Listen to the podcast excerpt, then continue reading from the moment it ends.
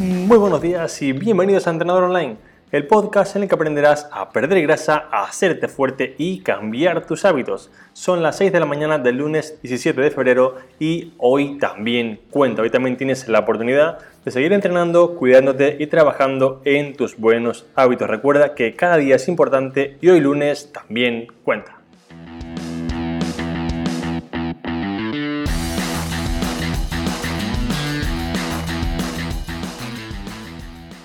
En el capítulo de esta mañana quiero explicarte cómo calentar para empezar bien tus entrenamientos porque es algo que mucha gente hace no mal, hace muy muy mal y realmente es súper importante poder calentar bien para que luego el entrenamiento, para que luego la parte principal sea todo lo efectiva que podría ser. Veremos por qué es tan importante calentar, qué errores no cometer y cómo crear un calentamiento adecuado para ti. Pero antes de empezar, quiero daros las gracias porque justamente anoche terminó la oferta para mi nuevo programa de entrenamiento y sois muchas las personas que habéis entrado para conseguir haceros más fuertes, perder grasa y cambiar vuestros hábitos en las próximas 8 semanas. Dentro de una hora aproximadamente tendréis el primer correo para ayudaros a hacerlo al 100%, el primer correo de seguimiento y coaching semanal para poder ayudaros al máximo, ¿vale?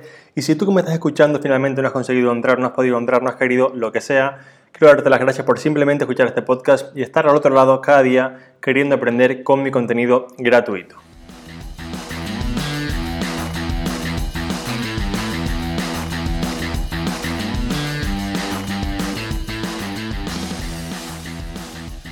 Bien, vamos ya con el episodio en sí, vamos con la parte de por qué es tan, tan, tan importante realizar un buen calentamiento. El punto número uno es porque es lo que nos va a preparar para hacer la sesión de entrenamiento, con lo cual tenemos que hacer bien la parte de preparación para que luego la sesión en sí sea adecuada. Y es un momento ideal que muchas personas, digamos, desaprovechan para movilizar, para hacer un trabajo de movilidad de las zonas que vamos a trabajar a posteriori e incluso, es una parte muy interesante, para hacer un trabajo compensatorio o un trabajo de tipo extra de las zonas que requieren, digamos, de un entrenamiento extra para que estén 100% preparadas para el entrenamiento. Si, por ejemplo, en tu caso, sientes que te falla la movilidad de tobillo, de hombro, etcétera, sería momento ideal en la parte de calentamiento inicial dedicarle 2, 3, 5 minutos a trabajarlo para que luego, para que a posteriori, cuando vayamos a hacer la parte del entrenamiento, estas zonas que están un poco más rezagadas estén al 100% y así poder entrenar bien sin lesiones y sobre todo con un buen rendimiento. Así que es súper importante porque es básicamente lo que va a prepararte para poder pasar a la parte de entrenamiento y hacerlo bien. Ahora, ¿qué errores son los principales? Digamos, ¿qué errores son los que más se cometen? Bien, el primero, el más catastrófico, el más, no sé cómo decirlo una palabra que realmente pues haga, referencia a esto, el error mundial número uno es hacer únicamente un trabajo de cardio, subirte 10-15 minutos a la cinta, a la bici, lo que sea, y hacer un trabajo de cardio. Esto es un, digamos, un, tipo de calentamiento que además de ser aburrido, es un calentamiento que no te prepara nada para la parte principal, que por ejemplo si haces sentadilla, flexiones, peso muerto, dominadas, lo que sea, no estás trabajando nada, nada, nada la parte de musculatura que a posteriori vas a trabajar o al menos no lo estás haciendo de la manera más eficiente posible. Entonces, el error número uno es hacer únicamente cardio. Realmente es un error que se ve un montón y las personas pasan, por ejemplo, de hacer 15 minutos de cardio a poderse hacer pues, press de banca, por ejemplo. Entonces, Tienes que entender que número uno, tu cuerpo casi que estará pues un poco adormecido porque el cardio sí que de calentamiento un poco a baja intensidad pues como que la verdad que es un poco aburrido. Y número dos es que no has preparado ni movilizado nada o casi nada las partes a trabajar en este caso en el press de banca, con lo cual es súper importante que no hagamos cardio al principio en la fase de calentamiento o si quieres hacerlo porque te apetece, porque te encanta, porque no te puedes resistir, por favor si alguien no puede, no puede digamos resistirse a hacer cardio, que me escriba porque creo que tiene un problema de gusto, pero bueno, quitando esta, esta pequeña broma, ¿vale? Intenta que si quieres hacer algún tipo de cardio sea siempre combinado con el trabajo, digamos si lo haces al principio, combinado con el trabajo de movilidad y activación que te explicaré en el siguiente apartado.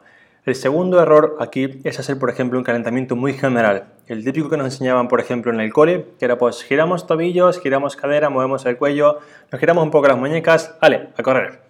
Esto está bien para la típica clase de polideporte, de deporte un poco así cuando estábamos en el cole con 10 años, pero no para el gimnasio. Tenemos que realmente hacer un calentamiento que sea más específico hacia las zonas que vamos a trabajar después. Entonces, tenemos que entender que el calentamiento es lo que nos va a preparar, como te decía anteriormente, y tiene que ser lo más específico posible hacia lo que viene después. Ahora te explicaré cómo hacer esta parte.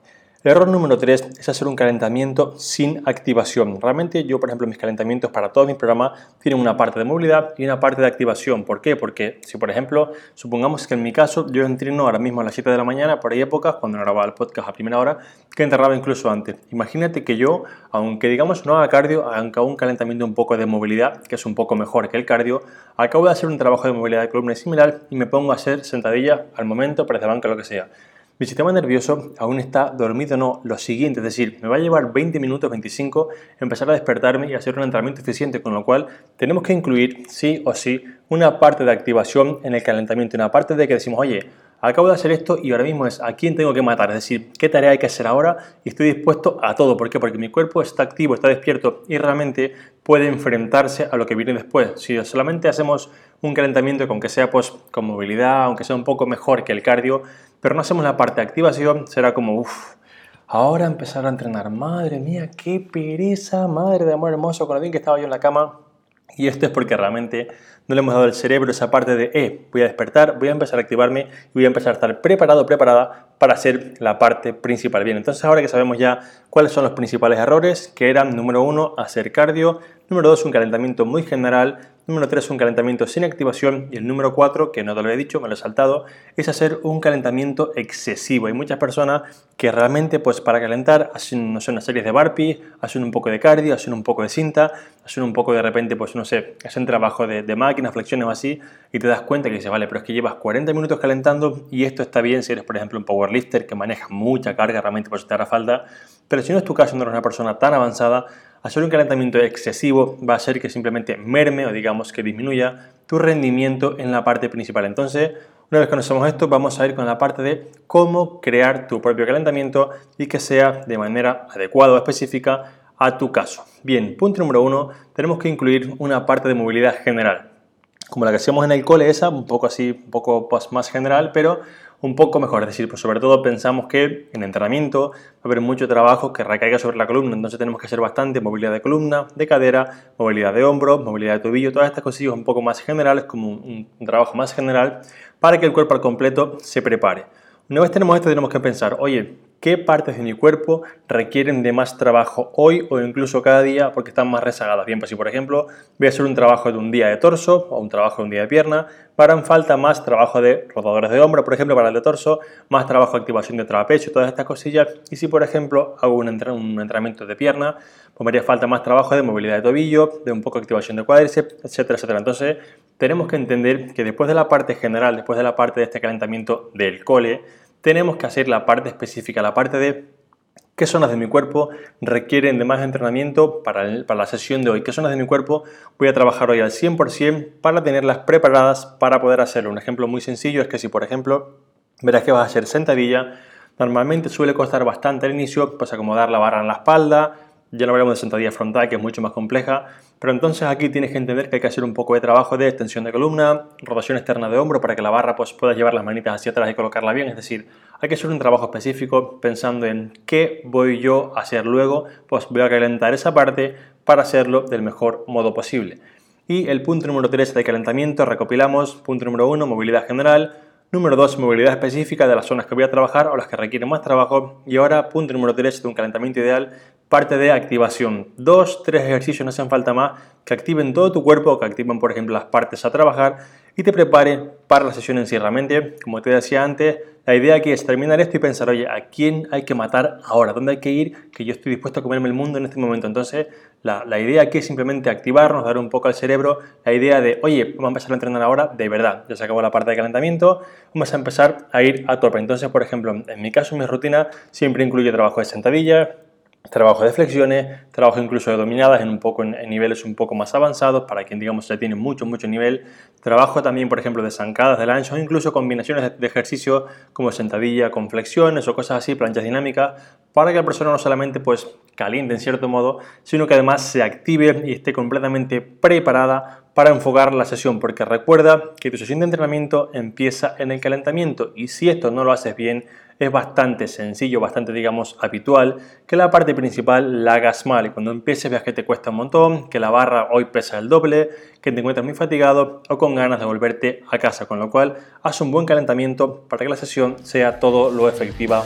posible.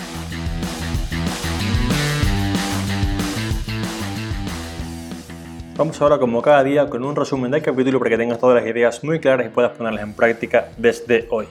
El punto número uno y digamos la idea global es que el calentamiento es muy muy muy importante, no puedes digamos dejarlo al azar.